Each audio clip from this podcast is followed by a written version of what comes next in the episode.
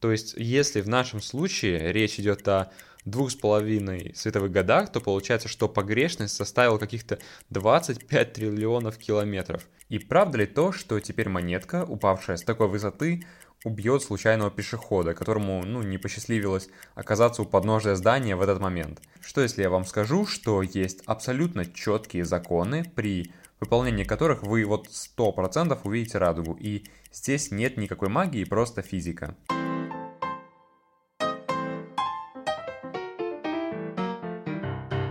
Ну что, для начала познакомимся. Меня зовут Михаил, и вы находитесь на моем новом подкасте «Книготека», где я буду подробно разбирать книги и их основные идеи. Да, это не тот случай, когда рассказчик рассказывает... Э, рассказчик рассказывает нормально, подготовился к подкасту. Да, это не тот случай, когда рассказчик доносит просто основные мысли без сути. Так вот, это не про этот подкаст. Здесь я достаточно много буду рассказывать и постараюсь объяснять многие вещи подробнее. Так, подкаст выйдет э, в двух форматах. Во-первых, в формате подкаста, в котором вы воспринимаете информацию только через уши, а во-вторых, в видеоформате, так как у меня на ютубе есть канал MFIS, и там я постараюсь сделать этот материал еще понятнее через его визуализацию. Но в целом я постараюсь и тот, и другой формат довести до ума. Правда, формат видео будет выходить с какой-то задержкой, с какими-то обрезками, потому что работу там следует провести гораздо большую и иногда чуть-чуть поменять материал. Соответственно, всю информацию вы сможете найти в описании подкаста или в моей группе ВКонтакте, так и называется, Инфиз.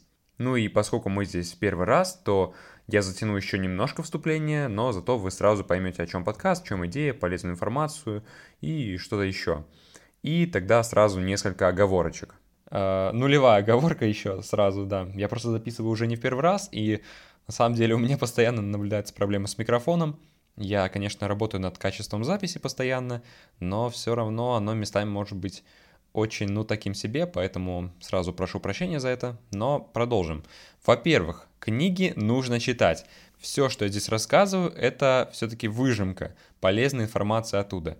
Я, конечно, стараюсь передать все достаточно близко к тексту, как-то, может быть, понятно рассказать, но все-таки я интерпретирую ее на свой лад и выдаю ее вам через призму собственного восприятия. Соответственно, что-то я, безусловно, искажаю, а что-то я не упоминаю – Поэтому воспринимайте мою работу как попытку заинтересовать вас, чтобы вам захотелось прочитать эту книгу. Во-вторых, я по своему опыту знаю, что слушать такое большое количество информации за раз очень и очень сложно. Поэтому не стесняйтесь останавливаться, делать пометки, вообще возвращаться к этому материалу с определенной периодичностью. Тем самым вы просто будете реально лучше усваивать материал вам просто нужно постоянно переключаться с задачи на задачу. А сидеть и захлеб за раз потреблять вот то, что я сегодня вам скажу, это все-таки довольно сложно. Не забывайте, что я сам читал эту книгу довольно долго, вот готовил сценарий для этого видеоэссе тоже так же долго, и я бы, например, не смог бы все это прослушать за один раз. К тому же предмет именно сегодняшнего разговора, он особенно сложный, то есть все-таки это физика, поэтому если вдруг у тебя начала кипеть голова, то смело ставь на паузу, это нормально, это не ты тупой, а ресурсы твоего мозга, как и ресурсы любого, вообще любого другого человека, они ограничены и им нужно давать время, чтобы уложиться. Ну и в-третьих, здесь иногда будут проскальзывать мои собственные мысли и рассуждения, может быть даже вообще и не близко к теме, но это то, чем я хочу с вами поделиться, так что этому тоже можно не удивляться. А теперь заваривайте себе чай, присаживайтесь на диван, и сегодня мы отправляемся с вами в дивный мир физики.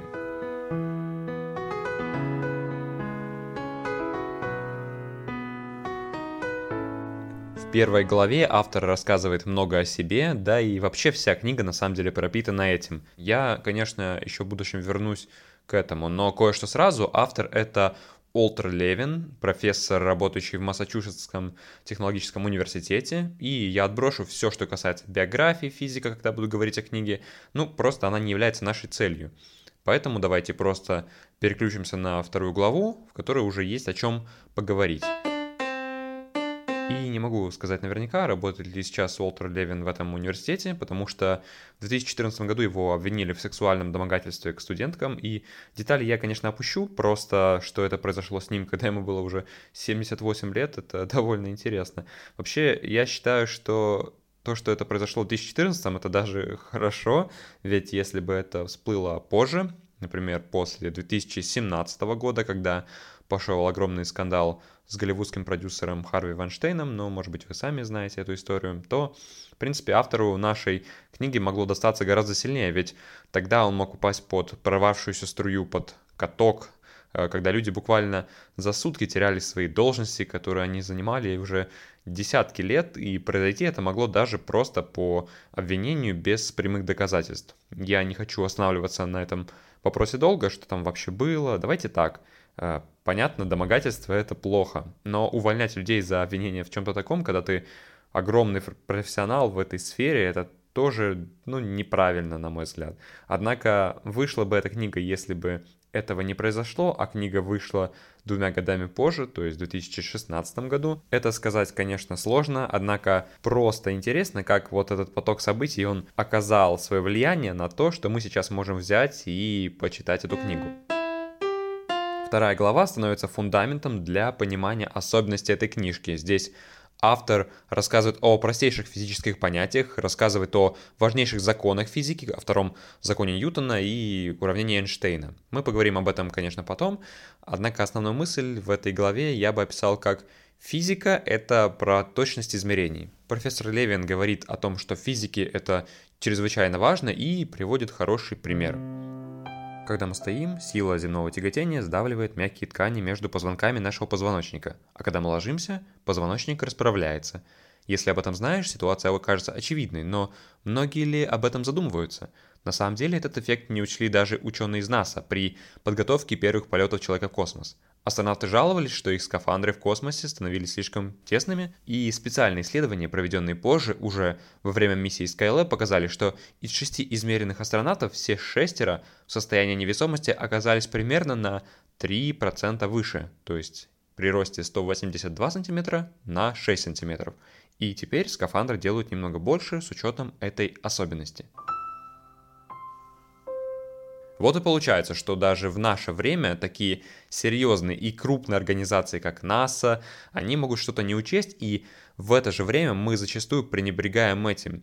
Вот лично я, учась в университете, неоднократно подгонял лабы или постоянно обрезал значения или странно округлял, думая, ох, да и так сойдет. А потом удивляемся, что взрослые дяди и тети не могут делать так же. Да, конечно же, могут. Так, как измерить расстояние до объекта в космосе? Ну вот правда, нет же никакой магической рулетки, которую мы протягиваем до звезд в небе или планет в Солнечной системе.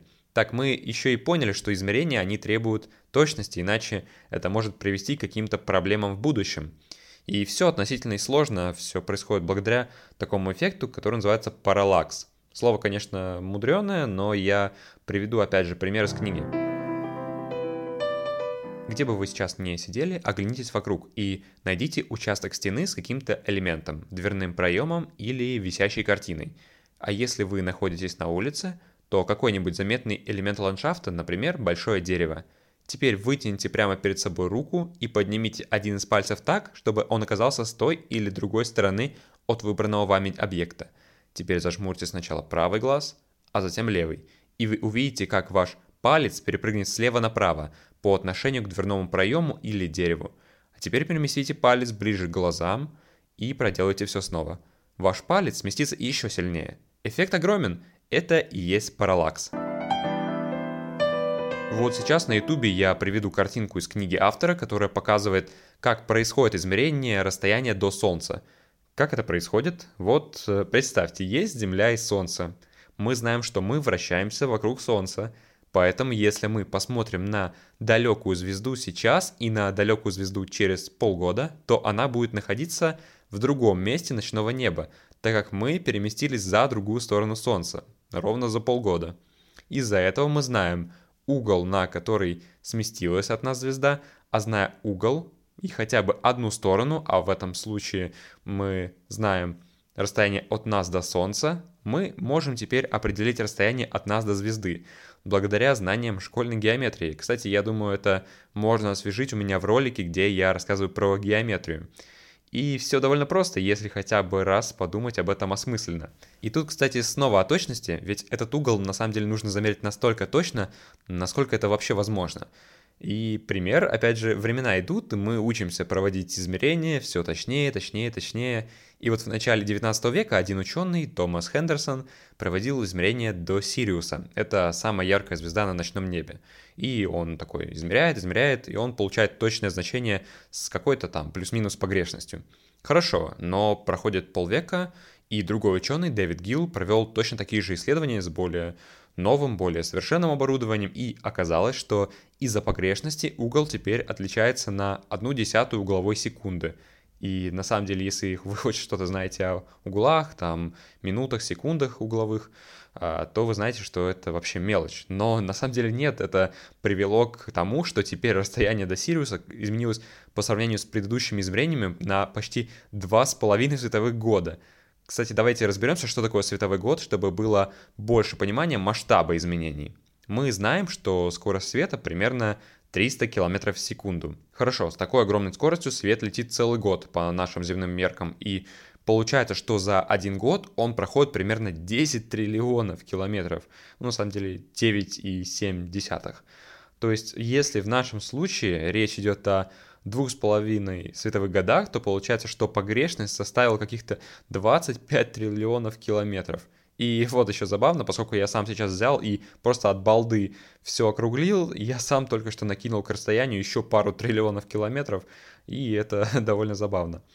Что такое 25 триллионов километров? Ну, представьте, вот один километр, скажем, от вас до станции метро какой-то, и потом 25 километров. И теперь к этому расстоянию прибавьте еще 12 нулей, и это и будет 25 триллионов километров. Вообще, на каком-то этапе такие огромные числа, они даже вот не распознаются мозгом как конкретные числа. Лично мой думает примерно, о, это так много, и все. Следующая глава называется «Движущиеся тела», и эта глава, на мой взгляд, она самая важная в этой книге, и я постараюсь сейчас донести ее суть. Но, конечно, полное понимание придет только после того, как вы решите прочитать ее самостоятельно. Итак, Ньютон за свою жизнь описал три, а даже на самом деле четыре закона, которые изменили жизнь и наше понимание о ней. Вообще занятно, что было бы, если бы мы просто вычеркнули из истории нескольких знаковых людей, таких как Ньютон, Тесла, Эйнштейн, и, конечно, тогда бы мировая история потекла бы совершенно иначе. Да, огромные свершения достигаются, конечно, упорным трудом целых народов, однако все равно историю и зачастую пишут именно отдельные личности, и это правда. Итак, первый закон Ньютона. Если тело находится в состоянии покоя, то сколько бы времени оно не было в этом состоянии, то оно и будет в состоянии покоя. Если тело находится в состоянии движения, то оно и будет находиться в состоянии движения, сколько бы времени не прошло. И погодите, мы пнули ногой футбольный мяч, он покатился, покатился и остановился. В чем же дело?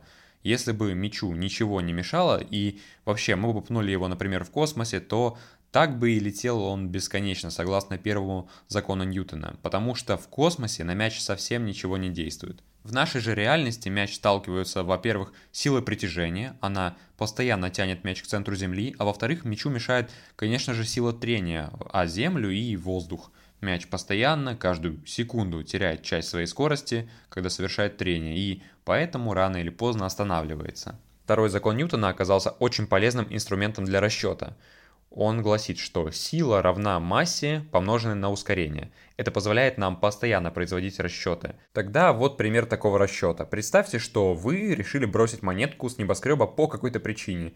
И правда ли то, что теперь монетка, упавшая с такой высоты, убьет случайного пешехода, которому ну, не посчастливилось оказаться у подножия здания в этот момент – и чтобы разобраться в этом, достаточно произвести нехитрые расчеты. Давайте произведем. Монетка весит 5 грамм, и мы знаем, что любое тело ускоряется при полете вниз на почти 10 метров в секунду. То есть каждую секунду оно летит к Земле все быстрее и быстрее, если точнее на не на 10 даже, а на 9,8 метров в секунду. Это называется ускорением свободного падения. Исходя из высоты небоскреба, получаем, что монета, ну, к концу падения будет иметь скорость где-то 80 метров в секунду. Но у нее будет очень маленькая масса, поэтому сила, с которой она на вас упадет, ну и ударит при падении, тоже будет маленькой. И на самом деле мы еще пренебрегли ведь сопротивлением воздуха. Воздух же это ведь тоже среда, поэтому из-за его влияния скорость падения монеты в реальности будет еще меньше. Поэтому даже если вы умышленно решили кого-то убить монетой с небоскреба, то у вас это вряд ли получится. Так что вот вам такой занимательный факт.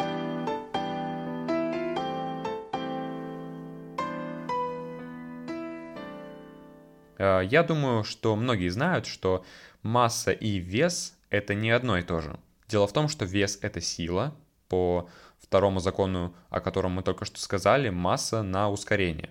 На вас постоянно действует ускорение прямо вниз, к центру Земли, тоже, которое действовало и на монетку. И получается, что если вот твоя масса 50 килограмм, то твой вес будет приблизительно 50 умножить на 10 ну, то есть на 9,8 где-то, то есть, ну, примерно 500 ньютонов. Однако так было бы глупо говорить, хотя это и есть вес. И когда мы говорим «я вешу 50 килограммов», мы говорим на самом деле не совсем корректно, ведь понятие «весить», оно относится именно к весу, то есть к силе, которую вы давите на поверхность Земли.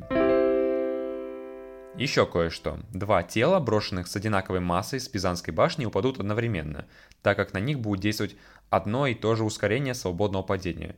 То есть да, конечно, более тяжелое оно упадет с большей силой, то есть с большим ударом о землю, но прилетят они одновременно. Третий закон Ньютона, наверное, наиболее непонятен неподготовленному человеку, и он звучит вот так. У каждого действия есть точно такое же по величине противодействие. Вот вы стоите сейчас в комнате на полу и давите на него с какой-то силой, силой тяжести.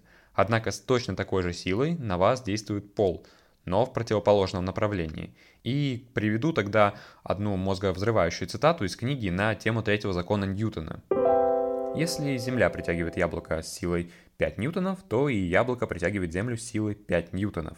Таким образом, выходит, что когда яблоко падает на Землю, Земля падает на яблоко. Звучит нелепо, верно?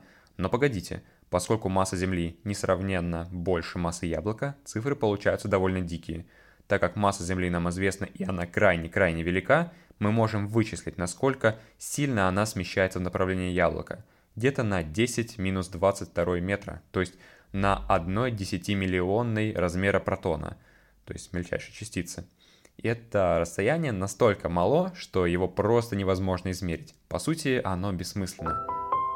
Вот и придумал Ньютон такие законы, которые позволяют удивляться таким вот интересным фактам. Кстати, про четвертый закон Ньютона, о котором я уже упоминал раньше, на самом деле он никому не известен как четвертый закон Ньютона, поэтому даже если набрать его в интернете напрямую по такому названию, можно увидеть много забавного. Например, на божеском ответе Mail.ru люди на полном серьезе пишут какие-то хохмы и что его не существует.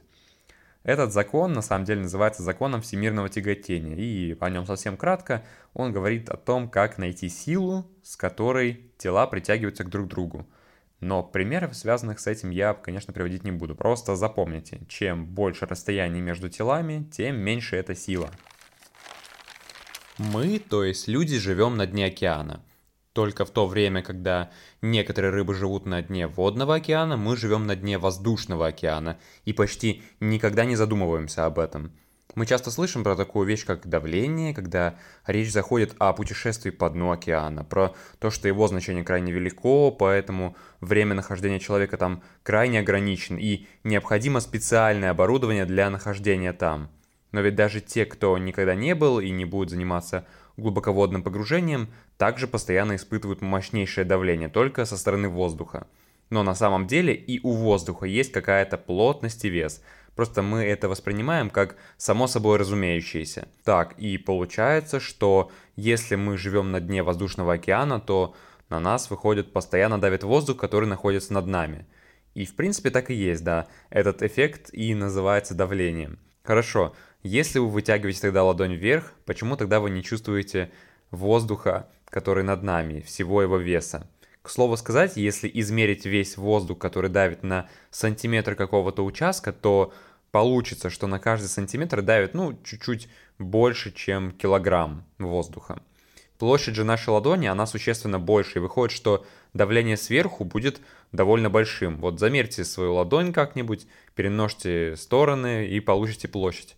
В моем случае это будет ну, 144 сантиметра где-то, и выходит, что я держал бы 144 килограмма веса. И на самом деле это так, просто когда мы так делаем, то нам помогает такое свойство давления, как то, что на самом деле у него нет четкого направления. То есть то время, когда сверху на мою ладонь ложится такой огромный вес, в это же время на мою ладонь действует точно такое же давление и снизу ладони, которое оно давит вверх и помогает мне держать воздух.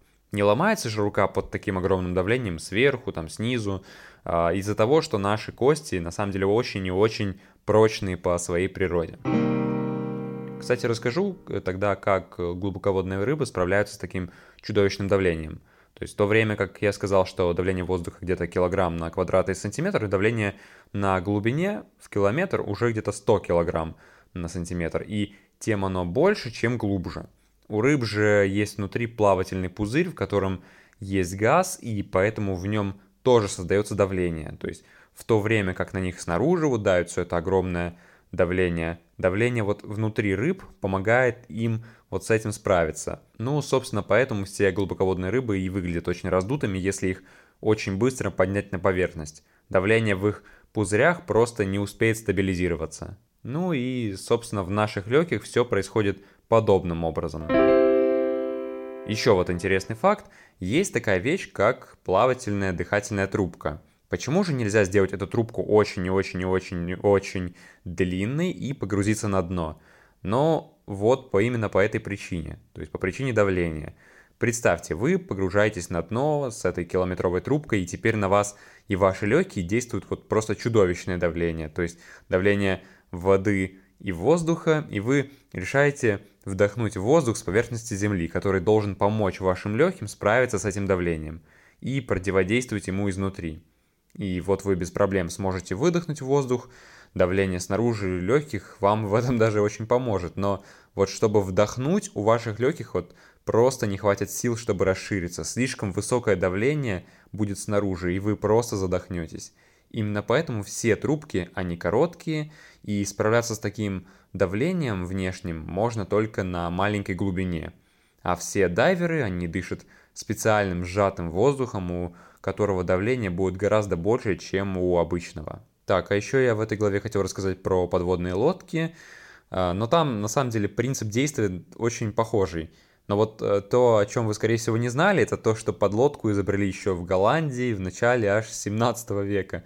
Хоть она тогда и погружалась всего на 5 метров, однако тогда они оказались не нужны королю и про них забыли до 20 века. Была она, кстати, сделана из дерева и кожи животных. Вообще, конечно, поразительно, насколько везде вокруг нас действуют физические законы. Автор пишет. В следующий раз, идя по улице большого города, попробуйте думать как физик. Что вы на самом деле видите вокруг?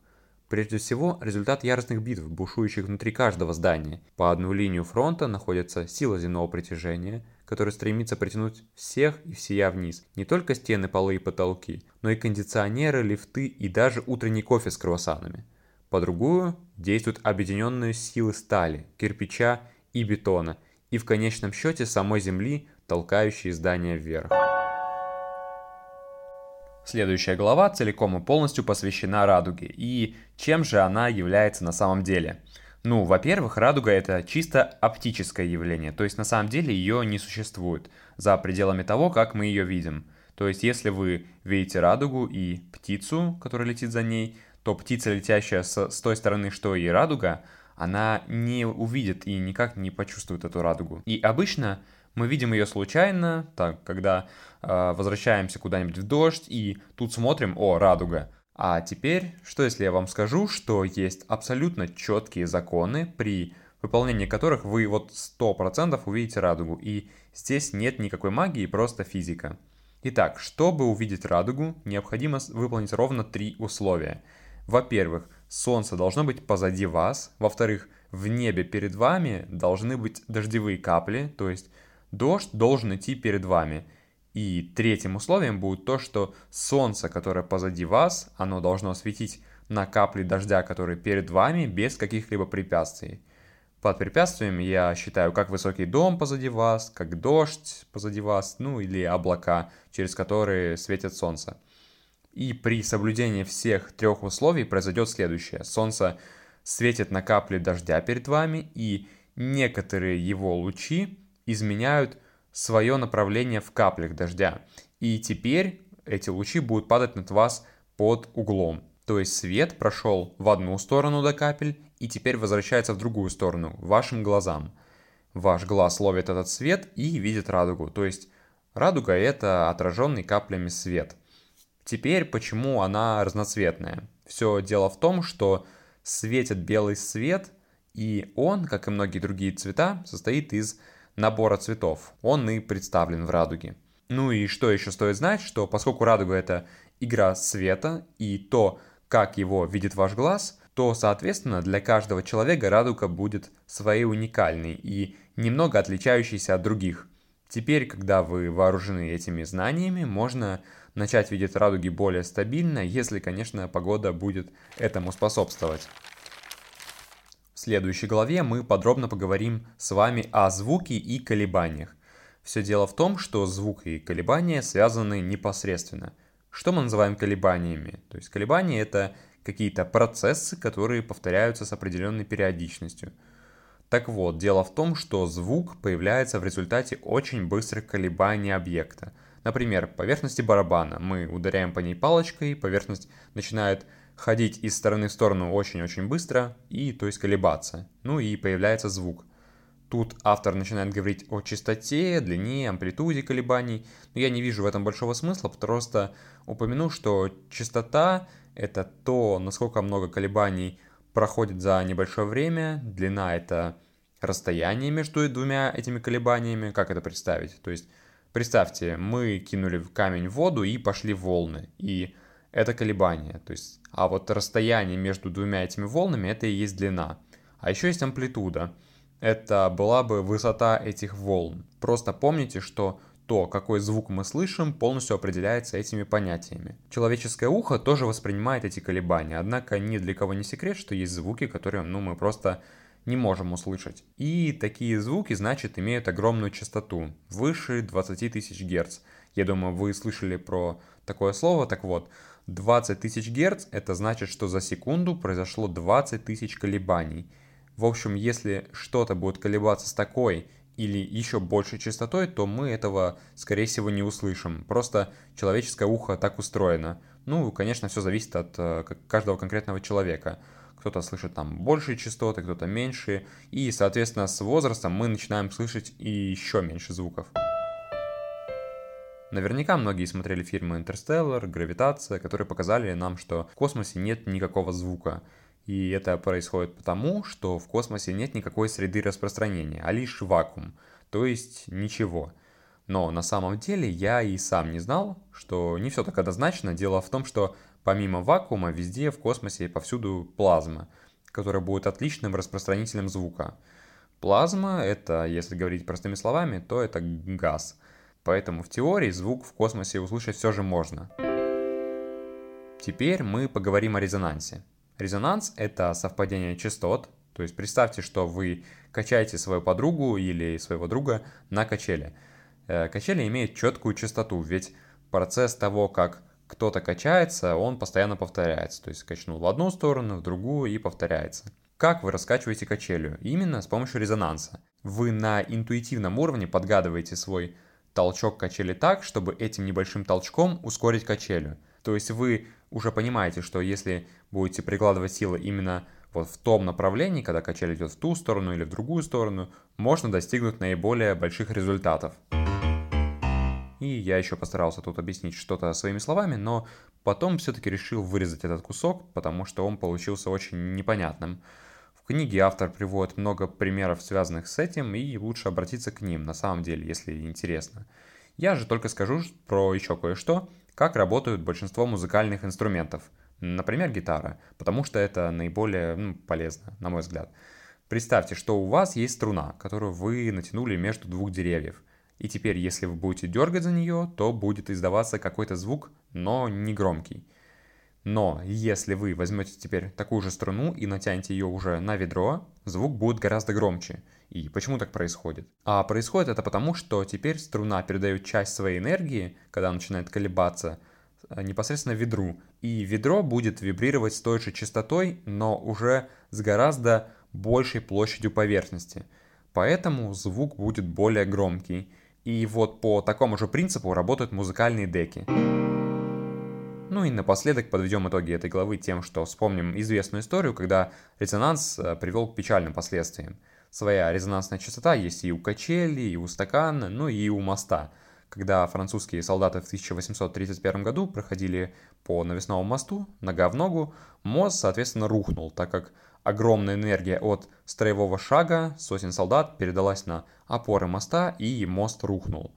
Поэтому в любой армии мира в наше время, и в том числе и в нашей армии есть специальные указания, по которым солдаты проходят некоторые объекты только в разнобой. Когда мы говорили ранее про третью главу и законы Ньютона, я сказал, что та глава наиболее важная, на мой взгляд, в этой книге. Но если разобраться, то это довольно спорное утверждение – Стоило мне добраться до разбора седьмой главы, я сделаю уточнение, что почти все главы в этой книге так или иначе интересны. Для меня же самое интересное будет именно седьмая, потому что она про электричество. Дело в том, что я сам учусь на электроэнергетика, и моя университетская специальность проходит тонкой нитью через всю главу.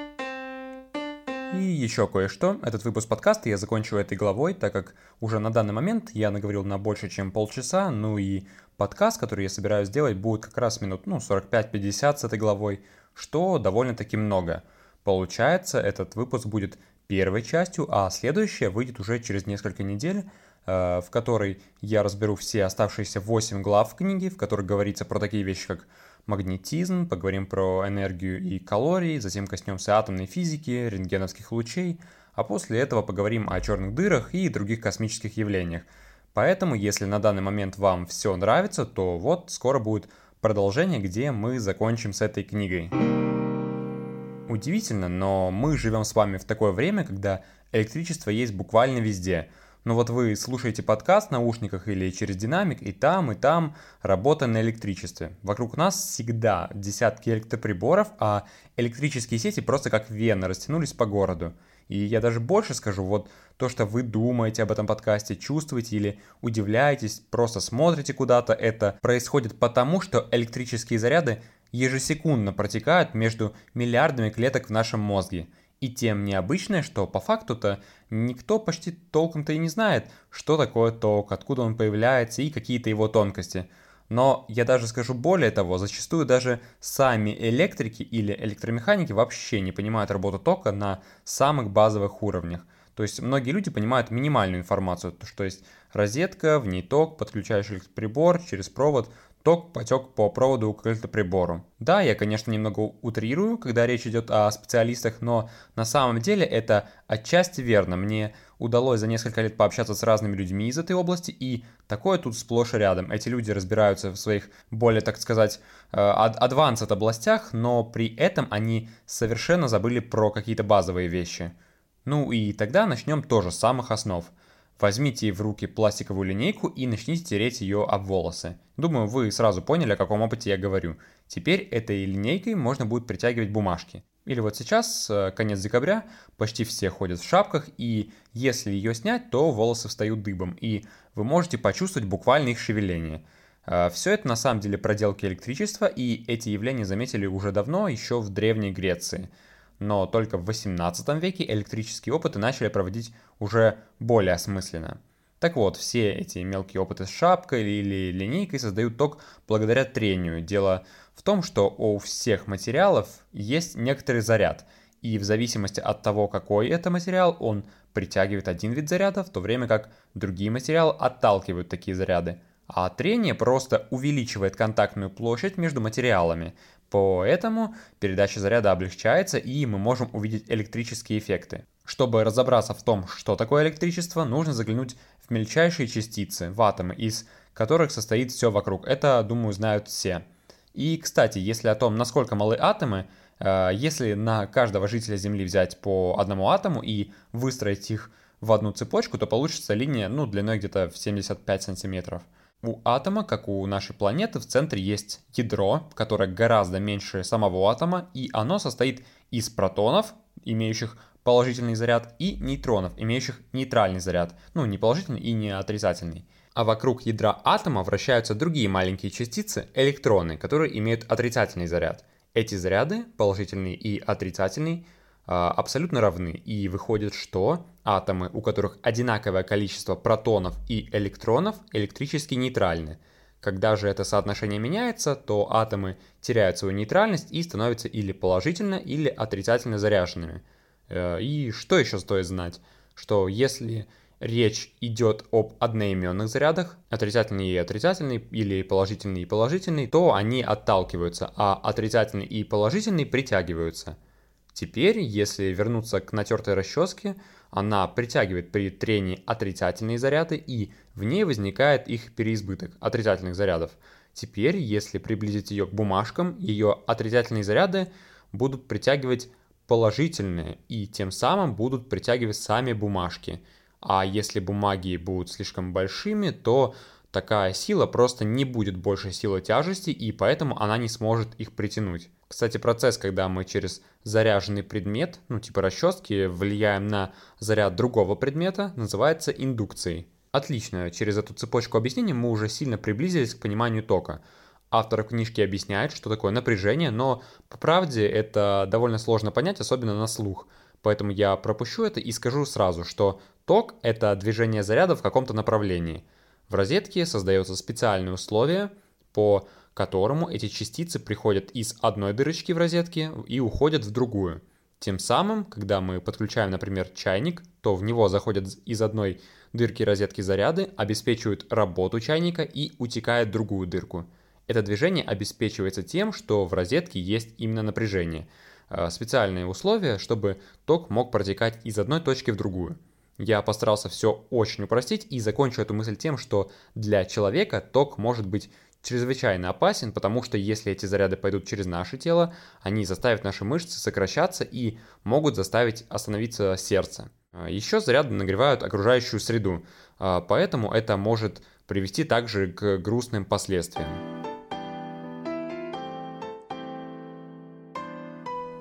Кстати, отвлечемся и расскажу немножко про устройство розетки, а конкретно заземление в ней. А, вот вы можете обратить внимание на две дырочки, а также на две металлические палочки с двух краев розетки. Эти две палочки и представляют собой заземление – а, Все дело в том, что ток всегда идет по пути наименьшего сопротивления, то есть условно, если бы у него была развилка, где там сложнее ему идти или легче, он бы пошел, конечно, где ему было бы идти проще. И в том числе он может пойти и через тело человека, так как у нас тоже есть какое-то сопротивление, которое нужно преодолеть току. А, так вот, эти две палочки в розетке – это такой проводник, у которого сопротивление еще меньше, и если вдруг произойдет ситуация, когда что-то пойдет не так, и ток внезапно окажется на корпусе чайника, подключенного к розетке, то он не пойдет на вас, потому что с помощью заземления он отправится по своим делам. А, кстати, на самой вилке чайника вы вот 100% можете увидеть по бокам тоже а, подозрительные металлические штуки. Это, собственно, и э, детали, которые нужны для работы заземления. Поэтому, когда вы покупаете переходники в магазине на 2, там, на 3-4 э, розетки, то обязательно переплатите рублей 60-70, но обязательно не экономьте на заземлении, потому что однажды оно может вполне себе спасти вам жизнь. Расскажу теперь про молнии. Во-первых, немного статистики. В среднем на Земле происходит ежегодно около 16 миллионов гроз и 43 тысячи ежедневно, и каждый час их, ну, молний, получается, бьет 1800. Э, молния появляется из-за того, что облака заряжаются, и из-за напряжения заряд перетекает от верхней части облака к нижней, а из-за индукции, о которой мы говорили, кстати, раньше, заряд частиц передается на Землю и возникает молния. Молния очень сильно нагревает воздух, и этим, кстати, объясняется свежий запах, который можно почувствовать во время грозы. Автор пишет. Вы когда-нибудь замечали, насколько свежий особый запах стоит в воздухе после грозы, словно буря очистила его? На самом деле это запах озона, молекула кислорода, состоящей из трех атомов кислорода. Как известно, нормальные молекулы кислорода без какого-либо запаха состоят всего из двух атомов кислорода, и мы записываем их как О2. Но потрясающий жар от молнии разбивает эти молекулы. Не все, но достаточное количество, чтобы оказать определенный эффект. Получившиеся в результате отдельные атомы кислорода сами по себе нестабильны и поэтому прикрепляются к нормальным молекулам О2, создавая вещество О3 – озон. Однако, кстати, я отмечу, что озон приятно пахнет только в небольших количествах, а в высоких концентрациях он ощущается совершенно по-другому и он, ну, неприятный. Поэтому не стоит искать банку с озоном и дышать им. Если молния попадет в машину, насколько будет безопасно находиться внутри нее? На самом деле все зависит, конечно же, от вашей удачи, но автомобиль действительно может вас в теории спасти. Но дело не в каких ни резиновых шинах, как иногда можно услышать, а в том, что сидя в машине, вы оказываетесь по сути в металлической коробке, а металл, он очень хороший проводник тока, и тем самым а, он вполне может отвести от вас ток. Однако уверены ли вы наверняка, что внешняя часть машины полностью состоит только из металла, и в ней нет деталей из стекловолокна или пластика, а, поэтому езда на машине во время грозы э, также может быть довольно рискованным занятием. И я, кстати, в описании прикреплю еще одну ссылку, где молния поражает автомобиль на сайте. Ну, кстати, я туда еще прикрепил в описании и другие ссылки, можете посмотреть по ходу рассказа. А, закончить эту главу я собираюсь, рассказав про Николу Теслу, потому что он и тема электричества довольно неотъемлемые части друг от друга, ну и тем самым я собираюсь восстановить а, некоторую справедливость, потому что, ну, в своей книге Уолтер Левин, ну, даже ни разу не упоминает фамилию этого сербского ученого, хотя он говорит о других э, каких-то, может быть, менее известных людях с завидной регулярностью. Сейчас, если набрать в гугле просто Tesla, то первое, что выдастся в поиске, это, конечно же, компания Илона Маска, в то время как сам Илон является, на мой взгляд, ну, наверное, полной противоположностью Николу Тесла. Он скорее похож на его конкурента Томаса Эдисона, так как Маск определенно в первую очередь именно предприниматель, а потом уже изобретатель. А, тем не менее, труды Теслы, конечно же, были не напрасны, и этот человек во многом определил наше будущее, поэтому я рад, что в итоге его признали, и он пользуется, на самом деле, всеобщим уважением, в то время как персона того же Эдисона, она, ну, довольно неоднозначная. Из интересного, вроде как Тесла в конце 19 века рассматривал, кстати, переезд в нашу страну, а в Петербург или в Москву я так и не узнал, но э, в любом случае этого не случилось, потому что ну, его хоть и привлекала эта мысль, однако его знакомые отговорили его, отправив рекомендательное письмо Эдисону в США, чтобы тот принял его на работу, а сербский ученый был в то время его большим поклонником. Так что можно сказать, что ну, нам почти повезло в то время, но на самом деле даже не стоит на этом зацикливаться, было это или нет, мы все-таки не знаем. Там какие-то письма об этом говорят, но четких прям наводок на это нет. Ну и к тому же мы не знаем, как бы сложилась судьба изобретателя в таком случае. За Теслой числится много изобретений, и на самом деле ему приписывают их еще больше. Например, вот рентгеновское излучение, о котором мы э, поговорим в следующий раз. По некоторым данным, Тесла также обнаружил, однако не придал огласки. Ну и в целом вся его личность на самом деле пронизана своеобразной мистикой, тайной, поэтому он и в том числе и стал культовой личностью. Ну да, все-таки это подкаст не о Тесле, с ним надо как-то познакомиться отдельно, я просто хотел отдать ему должное и чуть-чуть рассказать об этом вам. Спасибо за то, что прослушали этот подкаст до конца. Все-таки это был довольно большой и сложный, повторюсь, реально сложный материал. И не стесняйтесь его добавить к себе куда-то там, переслушать. А, если какие-то вещи остались непонятными. Соответственно, это была первая часть, а вторая вас ждет через несколько недель, как я закончу с ее подготовкой. Если было интересно, рассказывайте своим знакомым, думаю, это будет полезно услышать очень многим. И через какое-то время я подготовлю небольшое видео и на YouTube, э, а еще я постараюсь оформить а, большой пост на Пикабу, ну, как когда-то я делал уже раньше, ну, где материал можно будет еще и прочитать. Связаться со мной можно где угодно, в группе ВКонтакте, на Ютубе, на Пикабу или еще как-то. Мне просто нужен какой-то фидбэк по улучшению, по вашим отзывам, чтобы можно было понять, что стоит улучшить или о чем еще рассказать. Ну и, в принципе, на сегодня это все. А, всем удачи и до следующей встречи. Пока.